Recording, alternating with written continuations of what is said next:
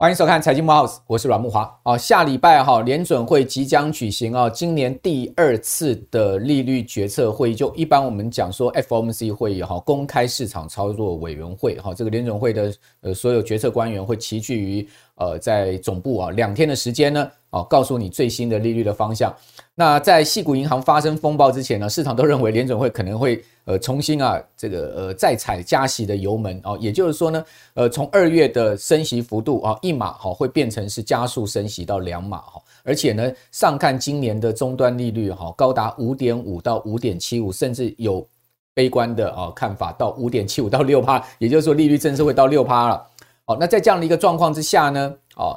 大家会担心联准会这个紧缩过头，哦，结果呢，矽谷银行的风暴一发生之后，我觉得这家银行啊，呃，算是被记齐了吧，哈，也不知道他们为什么会在这个点上面发生风暴，可能背后有一些呃黑暗的故事，哈，这个当然我们暂时不去猜测它，哈，在个人我心中是有这样的一个呃揣测了，哈，那这个呃银行风暴一发生之后呢，我看联准会啊，这个呃加息的整个呃气焰哈，马上的这个消退啊，呃，现在联准会主席鲍尔哈，这个套句俗话说啊，有点猪八戒照镜子，里外不是人哈，到底要升还是不升？哈，变成是一条歌的这个歌词叫做左右为难了哈。那在这样一个为难的情况之下，哦，下礼拜我们就看看鲍尔到底要做什么决策，以及联准会这些高官好给出市场什么样的点阵图的方向哈，非常关键。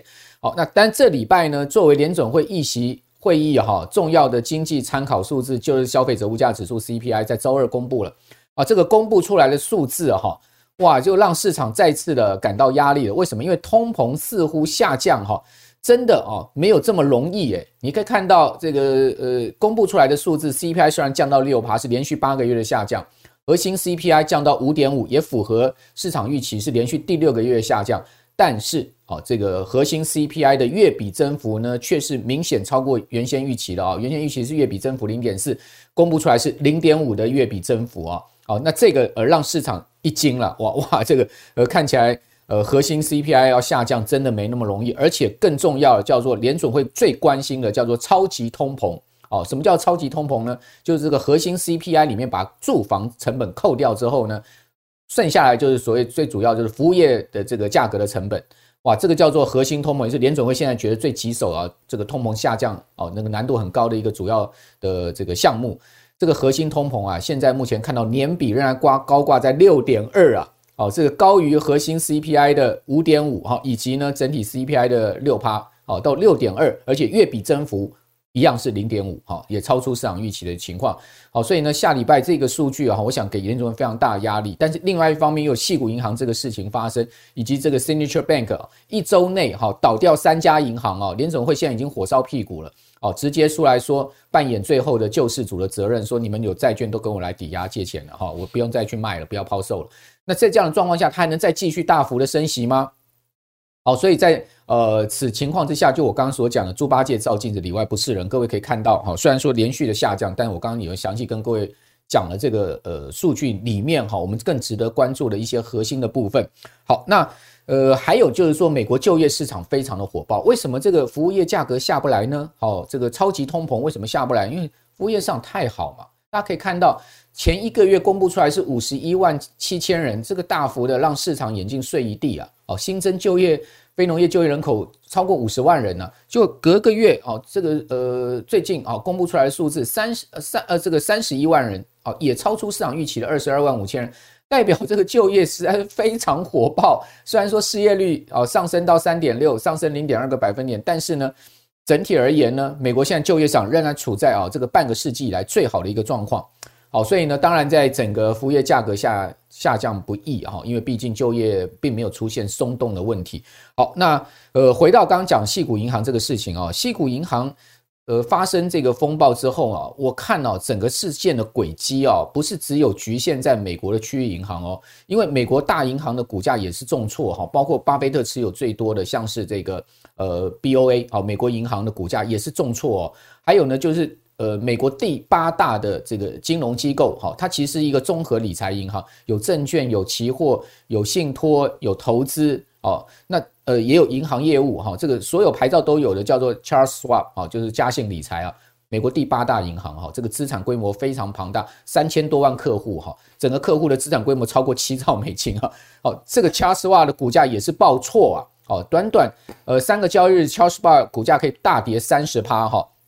区域银行呢，在本呃本周一啊，很多股票呢盘中都是熔断，包括 Charles Wa 一开盘跌二十趴也是熔断哦，这个就暂停交易熔断哦，包括第一共和哦，这些银行都被点名，后面可能会记。哦，矽谷银行之后发生问题，那矽谷银行啊，现在是目前全美第十六大倒倒之前哈，是全美第十六大银行，一九八二年成立，等于说有四十年的一个历史，不是很长，但是也不是说非常短，它其实撑过零零八年呢，也撑过这个呃整个科技泡沫，当时都。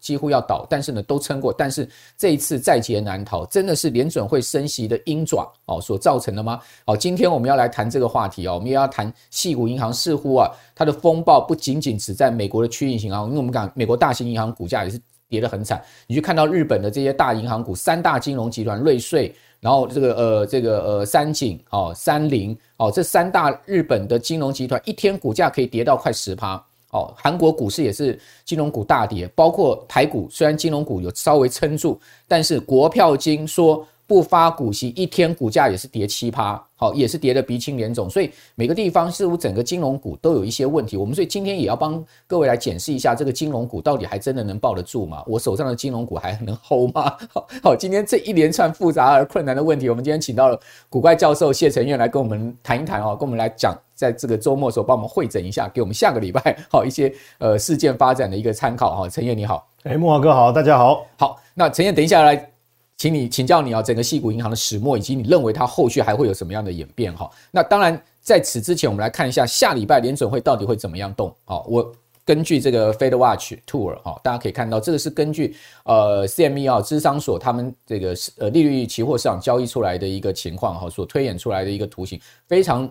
一目了然，大家参考。好，下礼拜升一码的几率是七十趴，接近这个八呃，差不多呃，将近七十五趴。好，那代表说呢，下礼拜联准会即使在矽谷银行这个危机之下，它还是要升息了，因为毕竟这个通膨压力还是很大。联准会不可能就是说啊，我就像野村讲的，这个不但不升息，还降息。野村已经说了，你三月哈，下礼拜联准会要降息啊，这真的有这么激进吗？原先原先野村说一次要升两码。现在他改口说，不但不升，还要降息。你看哦，一下这个矽谷银行爆发之后，颠倒出来这一个利率的一个方向有这么大的变化。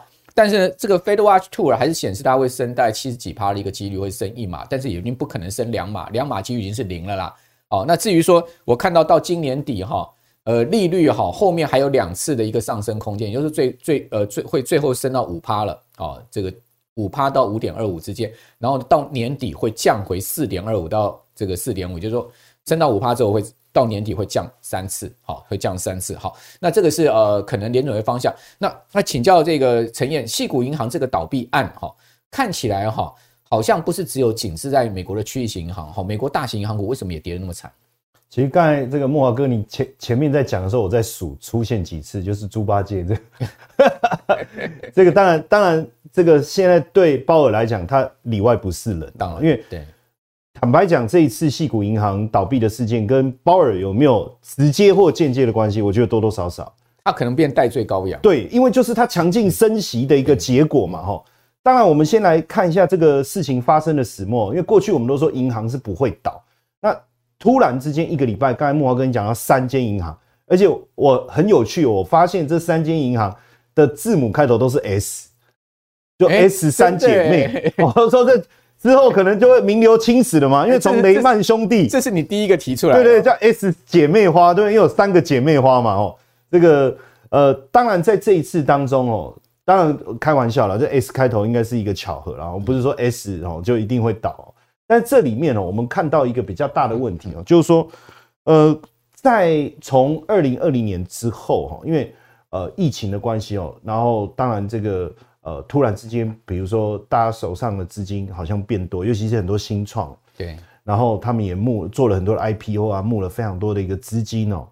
那所有，所以他们的这个存款突然之间攀升哦，你看哦，它本来才七百六哈，突然之间上升到一千九百亿哦，这个就是他们的这个客户哦涌进的一个存款哦。OK，那一般来讲，钱多了。对，一般来讲就是说，呃，就银行业务来讲，商业银行，因为它不是投行，它是商业银行，所以我拿到的钱就是客户的存款。对，其实我还是得付利息。当然，那只是说早期低利率时代，他付出去的几乎很少，甚至可能没有。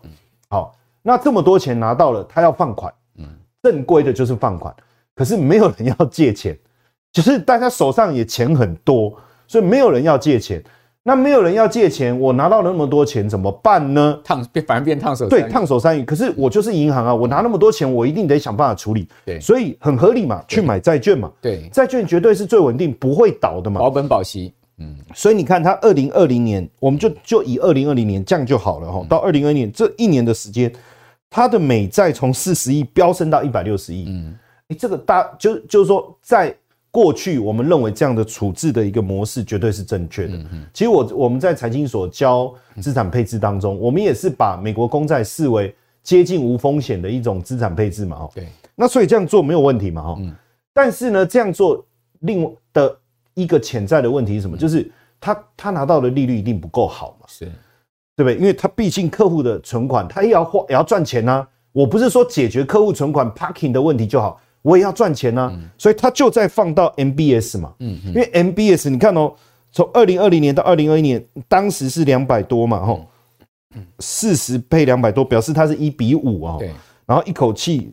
一一百六对一千哦，它连配置的比例也拉高了，嗯，因为这个这个利率利率一定更好，所以他主要的钱去买了 MBS，MBS，因为利率稍微高一点。对，好，可是呢，这一次也不是美国政府债券的原罪，也不是 MBS 的原罪，因为他们都没有违约。对，雷曼那时候是违约的，对对对，债券是违约的，对，他没有违约啊，对，所以很多人说那奇怪，那他持有的债券也没有违约，所以从头到尾他的策略也没有错啊，对，所以为什么大家都把错推给鲍尔？因为鲍尔升息之后，对，他手上持有大量的公债跟 MBS，好，公债的部分一定是直接反映呃殖利率的上升，所以它价格就跌了，然后直接产生未实现的损失损失，这个是指明确的。对，那 MBS 的问题在哪里？对，MBS 因为它是房地产抵押债券，对，照道理你不跟殖利率是联动的嘛？好，可是因为利率不断的上升，刚开始的时候房贷压力都没有出现。嗯那到后来，大家突然发现说，哎，那个房贷利率这么高，然后呢，呃，市场的交易量开始产生问题，那全世界的 MBS 开始出现问题，因为国黑石它旗下的 MBS 就违约了嘛。那为什么违约？在欧洲的违约，在欧洲违约，因为它房价跌太多了，然后大家会觉得说，我为什么要为为了呃低于贷款价值的贷的房子房子去持有？嗯，继续持有那个贷款，就是我的贷款可能一千，可是我房价已经跌到七百，嗯，大概类似这种概念。等于说这个房子资不抵债了，资不抵债。好，那所以所以很多客户违约了嘛，对，那黑石他也没，他就也也没办法持续。那这个就会影响。那你说他旗下的不是没有违约吗？可是会影响到市场认购 MBS 的意愿嘛？嗯嗯。那价格也跟着受到影响。好，流动性也不好了。对，那其实这都也没有问题。对，到目前为止，我刚才在讲，其实都没有问题。它只是反映的是账面上未实现的损益。好，那我们再看哦。可是他的客户是存款客户嘛？嗯。存款客户不会把钱存在这十年、二十年都不动嘛？对。他随时可能要付薪水。像他这一次。一出事啊，他他旗下他一个客户叫 Y 叫就公司叫 YC 嘛，他是一个网络新创公司嘛。他说他三他们三十趴的钱都存在细股银行。他说他们现在不知道怎么发薪水，就就产生了资金运用上面的问题哈。对，那员工说你发不薪水，对，因为你是用细股银行，可是也不对啊，你公司也没倒啊，怎么会这样呢？你要去想办法借钱啊，就就是产生短期的流动性的问题。那这就。那为什么会有这个问题？因为你看哦，注意哦，刚才我们讲，它不是客户这个存款数冲冲了一千九百亿嘛，哈，可是它的现金哦，在二零二一年末哦到下降哦，就已经只剩一百三十亿哦。天哪，天哪，就存款将近两千亿，现金只剩一百三十亿。对对对，大家大家拼命来提领，提没多久你就没钱。不会啊，客户怎么会突然要提领呢？对不对？他们的投资长一定想说，我们这样是做好的投资组合啊！你看，有美国公债，有 MBS 啊，学校也是这样教。我去哈佛的 MBA，他也是这样教我啊，对不对？现金大概十到二十趴，足以应付流动性就好了嘛。这当中当然有两个问题，第一个问题就是刚才慕驊哥讲的，实际上没有人料到，突然之间客户会去大量的提领现金，因为。正常一定有它的一个提领的周转率嘛，所以我讲说它是被被记起的。对，就是正常的周转率一定可以应付嘛，因为模型可以算得出来嘛。但是没有人算得出来说客户会突然啊，为什么会突然领？你知道吗？因为就是突然群主，我我觉得这里面有两个事情，其实美美国的这个主管机关也要去调查，有黑幕，有黑幕。为什么我讲有黑幕？你知道吗？因为他们的执行长在讯息公布两个礼拜前，对。大量的卖出手上的持股，他自己先卖股票，啊，他自己，而且而且卖在两百多块，大概两百七十几块。对啊，后来股价跌到跌得很惨呐。对，那套我我们我们不要讲他套现多少，而是说这个价差他他多多拿到了多少。他如果那时候没有卖，他现在也很惨，股票已经跌到不值钱了。对，他也很惨，到后来也停止交易嘛。对，SVB 也停止交易。好，这是第一个问题。第二个问题，为什么当时一开始的时候？它出现未实现损失的讯息，为什么一瞬间大客户马上知道？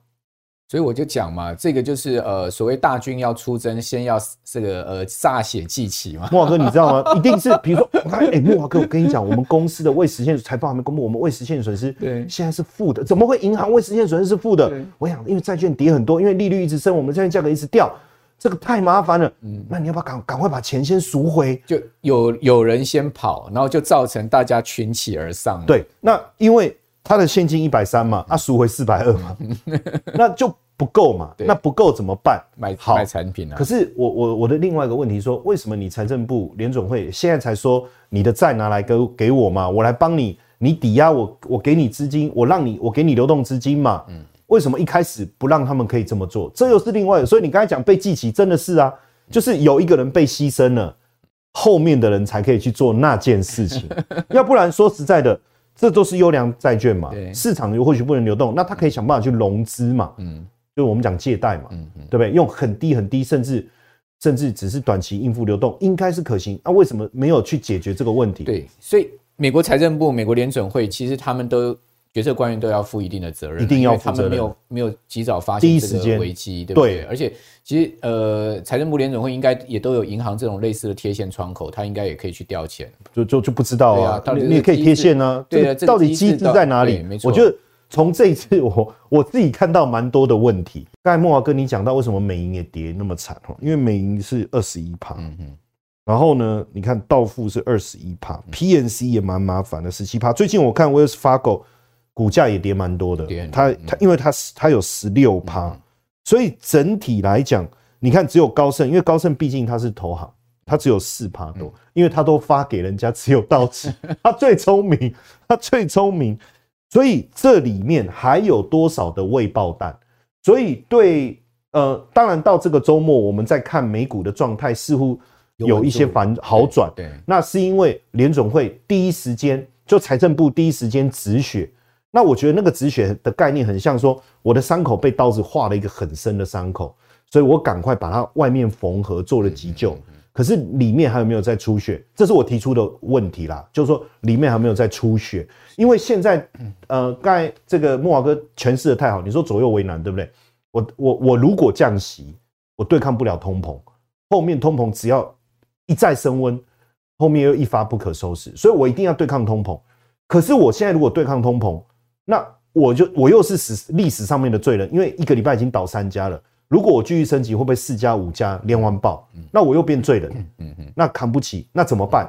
所以他为什么要马上止血？因为他要继续升息。我认为他是要继续升息的哦，所以他要马上止血。你这个推演也蛮合理的。也就是说，我不去处理这个问题，为什么？我让这个问题消失。嗯，因为如果我要处，我不我不去马上止血的话，我一定要降息。OK。可是我坦白讲，刚才一开始慕驊哥你讲的那些数据，我们都还是担忧的。我我认为通膨没有真正降温，因为虽然我们看 CPI 已经降到六，可是实际上那个是呃能源跟食物啊，那个很快就会再再再发动起来。对，所以我我当然不是说呃呃这么样的悲观呐、啊。但是我的我觉得说，在说真的，在在上一个周末之前，我们真的没有想到。我一直觉得说，现在呃，美国的金融产品衍生性杠杆化，因为我在金融界这么多年，过去我在投行，我在底三 house 的时候，我们真的在设计，我真的在设计联动债的。那时候我们真的坦白讲，设计那种包装的东西，真的是想一想都是都是觉得心里面有一点过意不去啊哈。觉得自己很坏吗？呃，也不能这样讲，是他们很坏，嗯，所以我离开了。但是现在这种包装式的产品其实很少了。对。那那我我们一直认为现在要出现黑天鹅的可能性应该很低啊，但矽谷就发生了。对，而且妙的事情是，它所发生的这个当下，它所持有的产品是没有包装的，嗯，而且是一个对。我们过去讲百分之百安全的资产啊，就 MBS 也好，或者是说美国国债也好，哦。其实基本上都是哈，这个非常安全的这个。我我我们叫原型，对，原就是原型，原型会有什么问题？它的它的投资平等都很高的啊，对啊，所以它并不是一个烂资产哈，它不它它基本上违约的几率是非常低的哈，但坏就坏在价格的一个损失，应该说不是不是不是坏在违约，是坏在那些内线算串出来的讯息太快，社群太发达，所以你你想看美国联准会怎么在做 QE？好，美国联准会在做 QE，它就是。一方面买美国国债，对，然后一方面买 MBS，所以呢，基本上这两个东西都是联准会在买的东西。那矽谷银行买有错吗？也没错，没错。它错在错在什么地方？它错在就是它可能是被人家记起了，是不是？被记起。哦，就是说真的是觉得被记起。在这个时间点爆发矽谷银行的事情，真的是非常巧妙哈！就在联准会议席会议之前，所以我一直在觉得这个背后会不会有一个阴谋哈？那呃，基基本上大家也都知道，矽谷银行这个所谓的未实现问题、未实现亏损的问题，不是只有矽谷银行有，美国所有银行现在统计出来六千两百亿美金哦，这个债券的未实现的亏损。那为什么单挑系股银行呢？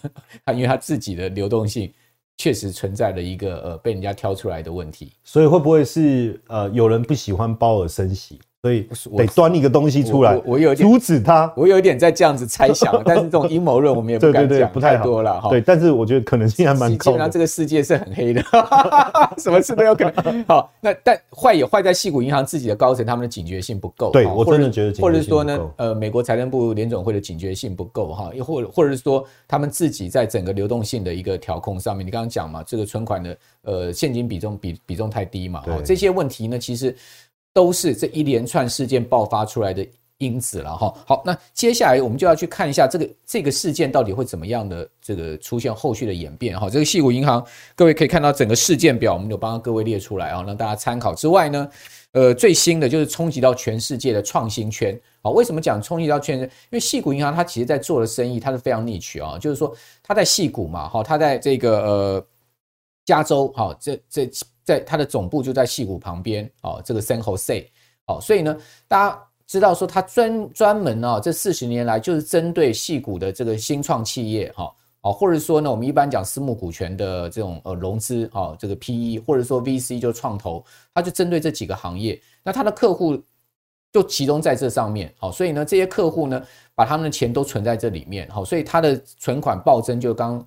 这个呃，陈彦所讲的，就是因为这些行业在过去几年取了非常多的钱，联准会又大放水啊，所以资金溢满为患哦，冲进他的银行里面去。这样，但这些客户要提钱也很快了，因为这些人比谁都还精了。但他们发现风吹草动的时候，就赶快撤资嘛，因为他们也担心他们自己的行业遭到灭顶之灾哈。事实上，这个情况已经发生了，大家可以看到，不单单是矽谷银行出问题，英国也出问题哦，因为英矽谷银行在英国有子行啊。哦，那这个呃，英国有一百多家，将近两百家的企业已经跟英国政府求助，好说，如果你不解决我们存在矽谷银行在英国子行的这个钱的话，我们这个行业啊会被灭灭顶。就像刚刚讲，员员工薪水都发不出来了，所以英国政府也知道事态事态的轻重，哈，赶快就叫汇丰银行扮演苦主，哦，用一英镑，哦，一英镑去收购了呃矽谷银行在英国的这个分支机构，哦。啊，暂时把这个事情打住。但我跟各位报告，其实呢，加拿大、丹麦、德国、印度、以色列、瑞典，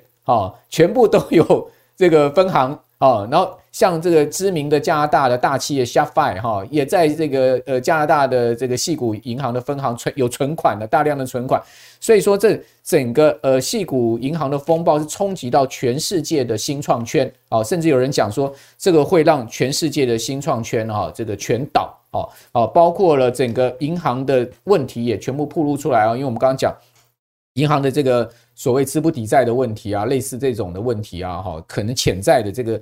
呃，负债亏损过大的一个问题啊，哦，全部暴露出来。那这边要请教陈燕，就是说，在这个新创圈呐，哦，会不会真的是下一个大风暴的地方呢？我真的建议哦，现在他们如果还要继续经营银行业务的话哦，应该想办法要在白宫哦安排一个关系人，你才知道说后有什么样的讯息要赶快处理。我我觉得细谷银行应该是没有做到这一块。就是没有一个所谓的政治的说客在这里面有第一时间告诉他们会可能会发生什么样的事情，帮他们想好后路。因为你看到他没有国策顾问，就对。我我觉得，我觉得真的应该是没有这个角色。他没有国策顾问，他就很单纯的用经营银行的业务在思考，他的配置也没有问题啊。OK，其实如果他早一个礼拜或两个礼拜有这些，就可能有人说，哎，有人要弄你们了，你们要小心啊。他第一时间，坦白讲，现金债券。如果给他一个月的时间，我不相信他手上拿的这么优质的债券找不到资金。对啊，而且他我不相信他如果被弄倒的话，他赶快去跟业人讲，就有人要弄倒我们，你要不要出来？对对，我我我我不相信，就我觉得他没有充足的时间去准备这件事情。所以你看在讲阴谋论，我真的觉得很支持。当然你说，哎，可是这里面有一个逻辑不太对了哈，就是说，呃，原本大家说新创圈有问题，是因为他钱放在细谷银行嘛。那细谷银行倒了嘛，他钱拿不回来，所以新创圈会有问题嘛？可是现在钱不是都可以拿回去了吗？嗯，那新创圈为什么还会有问题？嗯，好，我我简单讲，新创圈看起来短线上有问题，后面不一定。可是我我想问大家，新创圈经历过这一次以后，他钱还会放在这些区域银行吗？嗯，应该不会吧？他可能就移到这个所谓摩根大通类。最近呃，据说摩根大通、高盛他们的存款业务大增，大增。对。那那这样子的结果是不是又会导致一些区域银行再出问题？那如果真的出问题，是不是就会再影响到新创产业？所以我说它不是一个呃一个节点的概念啊，它可能是一种我们这样在写城市那种回圈的思维。我现在不晓得这个回圈到底它会跑几圈才 ending，这个是我们我觉得目前看起来大家觉得不担心，可是我觉得。这个回圈可能还是有一点复杂。基本上，矽谷银行它不但担任哈这些新创圈存其收呃收存款的角色，它也担任这些新创圈的金主的角色。对，所以它 像像像呃，因为因为在加州，它非常知名的呃葡萄酒的产地嘛，呃，比如说矽谷，它有四百多个客户，就是那个那个呃那个呃葡葡萄园的那个业主嘛。嗯，那他们就说，那怎么办？就是就是以后。我要跟谁贷款？哦，这是第一个问题。当然你就说，没有清楚了，你不用还钱，不是啊，钱还不还我不在意，我我没有钱可以用了，那你后面怎么经营？这个也是一个很大的问题。好，那你说那还有别的银行？可是我认为目前这些，因为过去几年确实传统银行的业务不好做，大家为什么？你看像那个 Silvergate，它就是原本它是传统银行哎，然后它开始做一点点。加密货币的生意以后发现这个好好赚哦，他就全部做加密货币。嗯那现在到底传统银行当中，我们是不是财政部应该去盘点呢？到底他们的客户集中度情况如何？就都是新创的。那我我坦白讲，新创接下来，因为最近我们又看到有更多裁员的讯息出来了。那这个会不会去蔓延？那最近有一个朋友也在问我说：“诶，那我们台湾？”那个新创圈会不会受到影响？对，哦，有有没有？我说目前看起来应该比较小，因为毕竟我们跟大的都是跟上游合作比较多，嗯，所以现阶段来看，哦，就我刚才讲的这些，你你还我觉得还是要避开啦。就是说，呃，叠升是最大的利多这件事，我觉得暂时可能先还不太适用，因为这几个你仔细看哦，他们从一开始，我因为我这个是用这个五十二周线，这个我是用五十二周线哦，等于说它是。年线的思维，你看它其实就一路在年线底下，而且这些都是新创公司，是不是？这些都是金融相关的。哦，那他们的客户一定很多都是新创的。OK，他们一定很多都是新创的。哦，那他们服务这些新创公司，所以为什么银行照道理，我觉得说呃银银行倒跟他们有什么关系？嗯，对不对？嗯，你原本的客户还在，可是持续性的修正，我觉得这是一个问题。但是当然反反过来讲哦，就是我觉得接下来新创啊这些科技啊，大家可能在投资上会更为谨慎小心。OK，但是你说有没有一个呃呃反向的一个思考？对哦，我我我我倒觉得还是有反向，还是有反向思考。为什么？在这里面哦，我先讲一个特别的股票，叫奇奇异，这个大家绝对都认识。奇迹，嗯嗯，对，奇异，它自从被踢出奇异，对奇异，它自从被踢出道琼成分股之后，几乎大家就不太对它有有理睬，它几乎被边缘化。可是呢？这个我这个我我我我呃左下角大家看到这个奇异，我用的是月线图，我很特别，我用月线，其他我都用周线，我这个是用月线。我其实特别想讲的是说，它的股价已经跌很深了。最近如果你你要算的话，连续涨一二三四五六六个月了，已经连续涨半年了。为什么？你军工啊，嗯，军工议题也好啊，核能发电也好，干净能源啊，风力发电也好，哦，还有包括甚至这个这个呃。航空的复苏对它都有利，所以它连涨六个月了。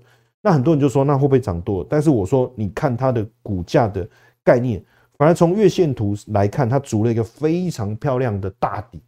哦，我我觉得这个可以去思考，在现在这样，接下来，呃，我我认为三到五年的环境应该还是这么混乱，就是地缘政治的问题这些，我我觉得应该没有那么容易解决，因为。大家可以看到，这个我在我看木华哥在节目里面有聊过，就讲到中国拉帮结派的的的速度越来越快哈。那另外，我觉得还是趋势啦，就是说，即便在疫情过后，资料处理哦，资料处理云端这一块，所以你我这个就是五十二周线哦，你看它它的股价相对这是哪一家公司？这个这个叫那个 Arista，就呃股票大家 ANET，它是专门做。呃，资料处理云端 OK 中心的解决方案的公司哦，那股价表现相当不错。对，就是呃，它完全没有受到这一次事件的波及哦。这因为我这是周线，OK，就很明显它完全没有受到波及哦。然后呢，再来是这个呃，AMD 大家应该都认识哦，AMD 最近这两天也涨蛮凶。对，那为什么我们要在这个时间点讲 AMD 哦？这经过这一次矽谷银行的事件哦，大家就知道新创哦还是比较。问题比较多，就是资金的需求、IPO 各种哦资金来源的一个问题。那像 AMD 这种已经进入到现在这个稳当了。嗯，那当然，因为今年下半年对于呃不管是 ChatGPT 哈，我刚才讲资料中心运算这个，对它绝对是利多，因为他们自己也讲啊，今年的下半年他们认为资料中心，嗯，还有包括车用的自动自动驾驶这一块的成长力道，他们是相当看好的。所以我觉得反而这个时间点是一个机会。那另外，另外这一档是这个呃，Teradyne，它是做那个呃测试半导体测试产品的供应商。那为什么我要特别谈这个？因为半导体大家都觉得库存的问题啊，各方面的问题。可是呃，环球晶的财报出来其实很不错，嗯。然后呢，他也预期下半年整个半导体市场会恢复原本成长的节奏。所以测试设备这一块哦，我们认为是有机会，因为主要还是。基期的关系啦，所以我我我我像这种呃出现这种股市震荡的时候，我都觉得往往是一个很好找到那个就是板荡市中针嘛，你反而一些真正的去找到一些好股的，值得对我，因为行情好的时候很难找，因为好坏混在里面。但是这个时候，我我就想说，哇塞，这个如果不是矽谷银行这样跌，我其实对奇异我也没有不会特别去研究它。那因为矽谷银行跌，我们在检视的。过程中发现奇异，我再回头去看，发现哇塞，我们冷冷落它太久了。是对，是好，呃，所以陈燕讲说这个矽谷银行的事件哈，它其实也有是正反面观察的。当然，有些这个跟金融业有关的 IT 新创公司，它的股价就跌得很惨。但是你也发现哦，其实还是有很多的这个美国的不错的好的公司啊，啊，其实经过呃这个去年股市的大跌哈，以及呢这一次。呃，其呃，这个矽谷银行事件的冲击之后呢，反倒是出现了一些我们可以注意的迹象哈。那最后来谈一下金融股，因为投资朋友有很多金融股，那台湾的金融股这次是比较没有被烧到了哈。呃，我想台湾这个投资人还还算很冷静哈。那但你可以看到，像日本的这个银行哈，包括韩国的银行都大跌，因为实际上他们买了非常多美债哦，所以呢，呃。大家会想也也会联想到他们的这个账账上亏损的问题。那但问题有台湾的银行业去年啊，或者金控业去年遇到几个问题。第一个呢，就是呃整个业务量在衰退，好，保险的业务量在衰退。另外一个就是这个防疫险真的是重伤了他们哈，这个两千多亿的一个理赔金啊，哦，真的是让这个整个呃有受产险的金控受到很大的伤害。还有就是在证券的部分，因为去年整个交易量下滑，所以证券的获利也没有那么好。好，那整个呃我看到。台湾的金控哈，整体而言呢，基本上这个获利都是明显在衰退了哈。那那到底还不能能不能存存金融股呢哈？呃，美国两大银行暴雷哈，全世界金融股都都趴了哈。台湾虽然撑住，但我们也可以看到这个礼拜国票金宣布哈不发股息，十三年来首次不发股息，国票金股价瞬间哈跌了七趴。好，所以这个投资人还是很在乎这个所谓金融股的股息殖利率。我觉得应该是说，呃，一开始的时候其实已经有一些心理准备了。因为经历过呃去年刚才慕驊哥你讲到的，比如说防疫保单的问题，然后债券评价损失的问题哈，那金管会也跳出来说好了，不然你们就就用资本公积去去发了好了。所以投资人心里面应该原本是有点失望嘛，说可能拿不到股利，可是因为金管会这么一番话，又觉得可以拿到一些股利，就一直在这里反复。可是总会觉得说再怎么样，你会还是会发一点点吧。哦，因为之前我我给各位讲哦，这个预估啊，嗯，像国票金啊，大家原本还预估多少？零点三三六，就是原本预估零点三，但最后没有，完全是没有。那你知道他这个讯息一出来，我在脸书上看很多网友都贴啊，然后上面都打，就是他没有打字，他就打数字，他说零零零零零零都是零。那我想什么意思？一看哦，原来是在在讲国票金，什么都是零，就什么都没有。哦，那这个当然就会。引发一个比较大的一个失望性的卖压，因为人是这样嘛。你说你今年没配，那你明年呢？后年呢？哦，看起来不见得会更好。对，然后像这个玉山金也是哦，这里预估玉山金是预估是零点九七哦，可是实际上最后它只有配零点二嘛，现金股利是不是零点二？然后股票股利零点四。对，那其实所以你知道那个网友就接在说，呃，原本就已经对玉山金很失望了。后来觉得玉山金还不错，因为看了国票金以后这样子，然后我就觉得说，哎，他们有有比较就有伤害哦。对，就比较过后就觉得，嗯，好像还是不错哈。当然，就现所以现在这个预估的参考性，我觉得意义已经不大了，因为过去的预估都是用去推估它的获利，然后它的股利发放率，然后去推估。可是很明显，我觉得啦，就是说今年金融。业他们在决定要配息的过程中，一定也会把接下来营运的困难度一律考虑进去。我到底要讨好股东，让他们开心，还是说我们把未来经营上可能遇到的困境要一并列入思考？那如果是这样的情况下，我觉得不要说还会 会不会有第二家像国票金这样不配息了哈，但是我觉得让大家失望，应该会一番接一番。对，就说啊，本来不是说要配多少两块，国标金也开第一枪了嘛。对，那如果开第一枪，其他金控就说，哎、欸，我我我们本来还想要稍微满足一下股东啊，他们都敢这么做了，嗯、我们也就豁出去吧。哦，对不对？有时候这样嘛，就是有人敢先先冲了就冲了嘛，不是都这样吗？有人带头了嘛。那市场是这样嘛？国泰金已经被骂那么惨了，你只要配零点五。对不对？就不会那么惨，对对不对？哦，所以这个就万海跟长隆的分别，对对对对。哦，万海配五块，长隆配七十块，哦，隔两天一一个股票跌停板，但另外一个也没涨。对，那所以但但是呢，呃，呼应回应刚才这个慕驊哥讲，就那对纯股族来讲，现在到底怎么办哦？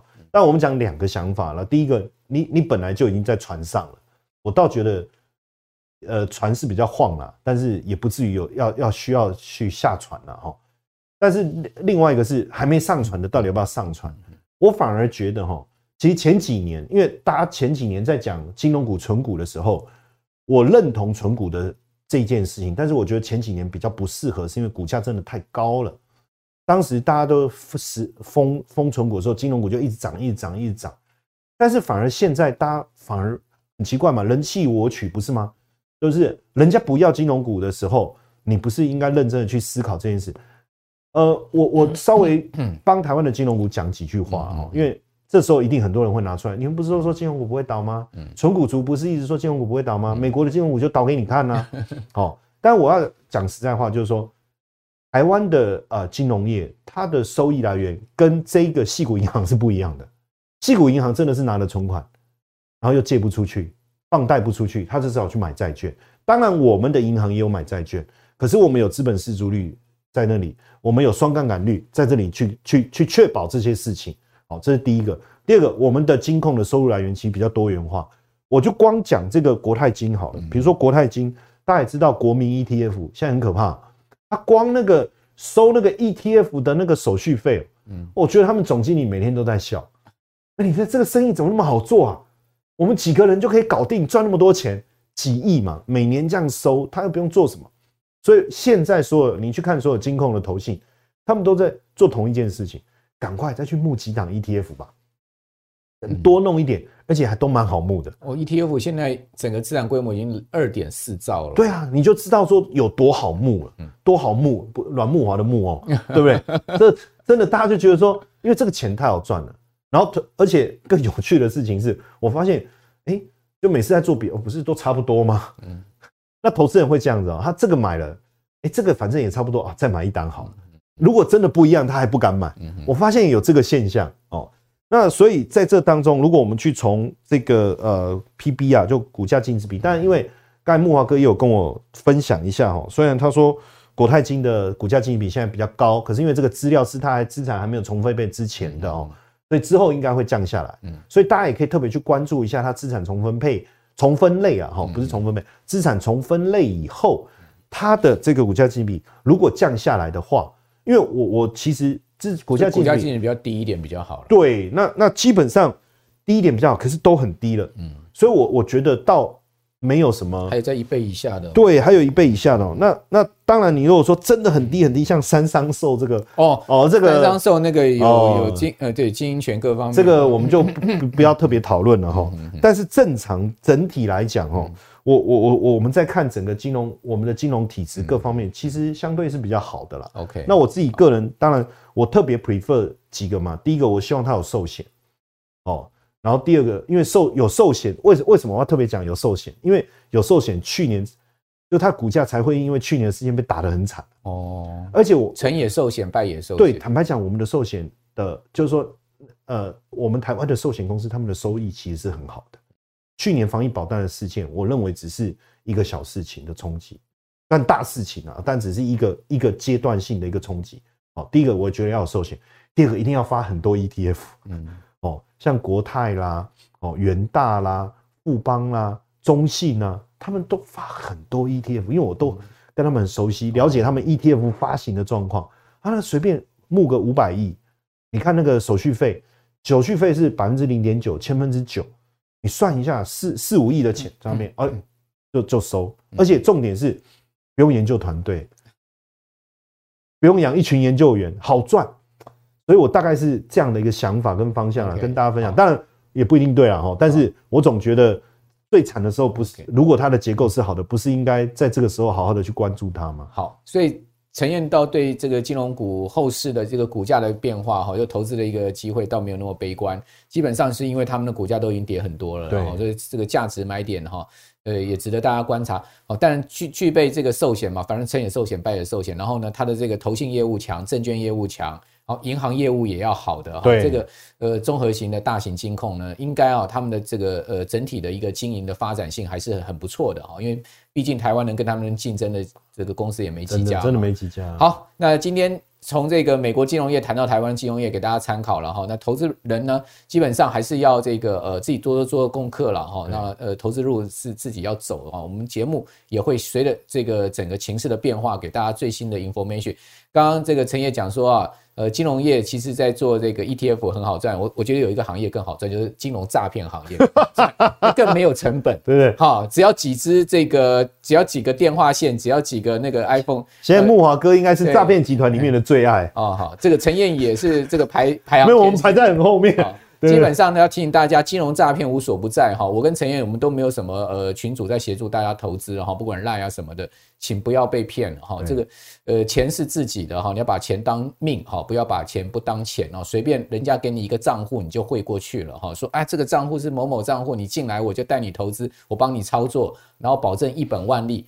如果呢今天有一本万利的事情啊，我自己就先跑第一个了哈，也不会有这个闲工夫来帮各位操作哈。